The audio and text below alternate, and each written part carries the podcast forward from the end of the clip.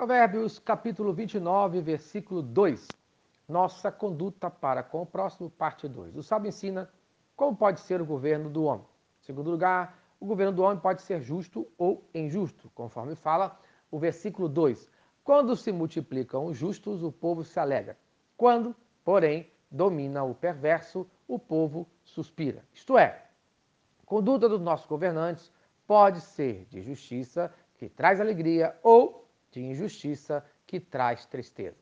Em primeiro lugar, o governo do justo. Quando se multiplicam os justos, o povo se alegra, conforme Provérbios capítulo 11, versículo 10. Quando os justos prosperam, a cidade exulta. Isto é, os homens justos são conhecidos, é claro, por sua justiça. Havendo justiça, desaparecem os crimes, a injustiça social, a desigualdade. Assim, o povo pode dedicar-se ao estudo da palavra de Deus, ao estudo secular, ao trabalho, pode dedicar-se às coisas agradáveis que têm proveito. Tudo isso é bênção de Deus para aqueles que se relacionam bem com o seu próximo.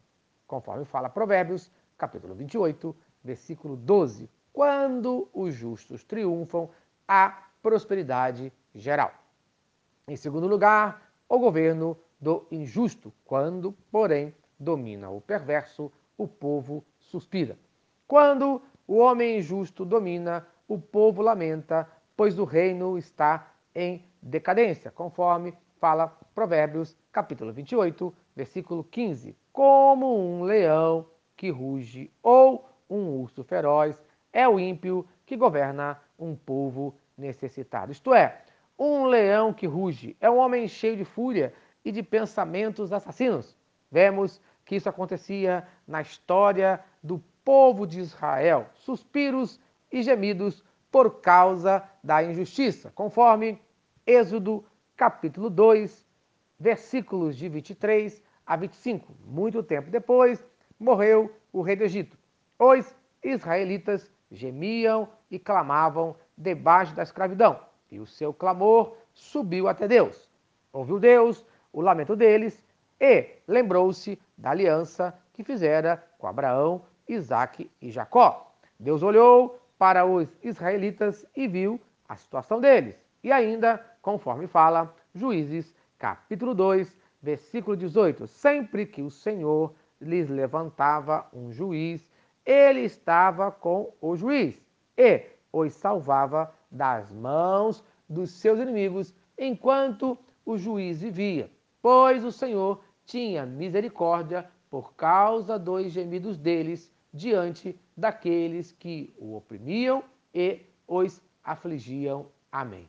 Então, no dia de hoje, leve o seu pedido para Deus em nome de Jesus, conforme fala Mateus capítulo 11, versículo 28. Venham a mim todos os que estão cansados e oprimidos, e eu lhes darei descanso.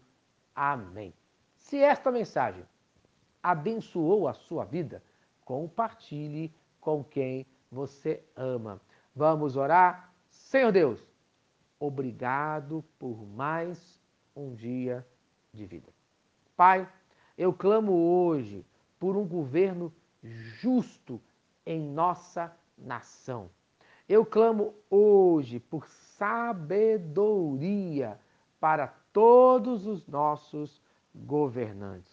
E clamo também para o teu povo, aqueles que dizem que seguem a ti, que isso seja verdade. Que o teu povo seja justo no nome de Cristo Jesus. Amém e amém. Eu sou o pastor Eloy, sou pastor da Primeira Igreja Batista em São Miguel Paulista, localizada na rua Arlindo Colasso, número 85, no centro de São Miguel Paulista, São Paulo. E lembre-se, Deus no controle sempre.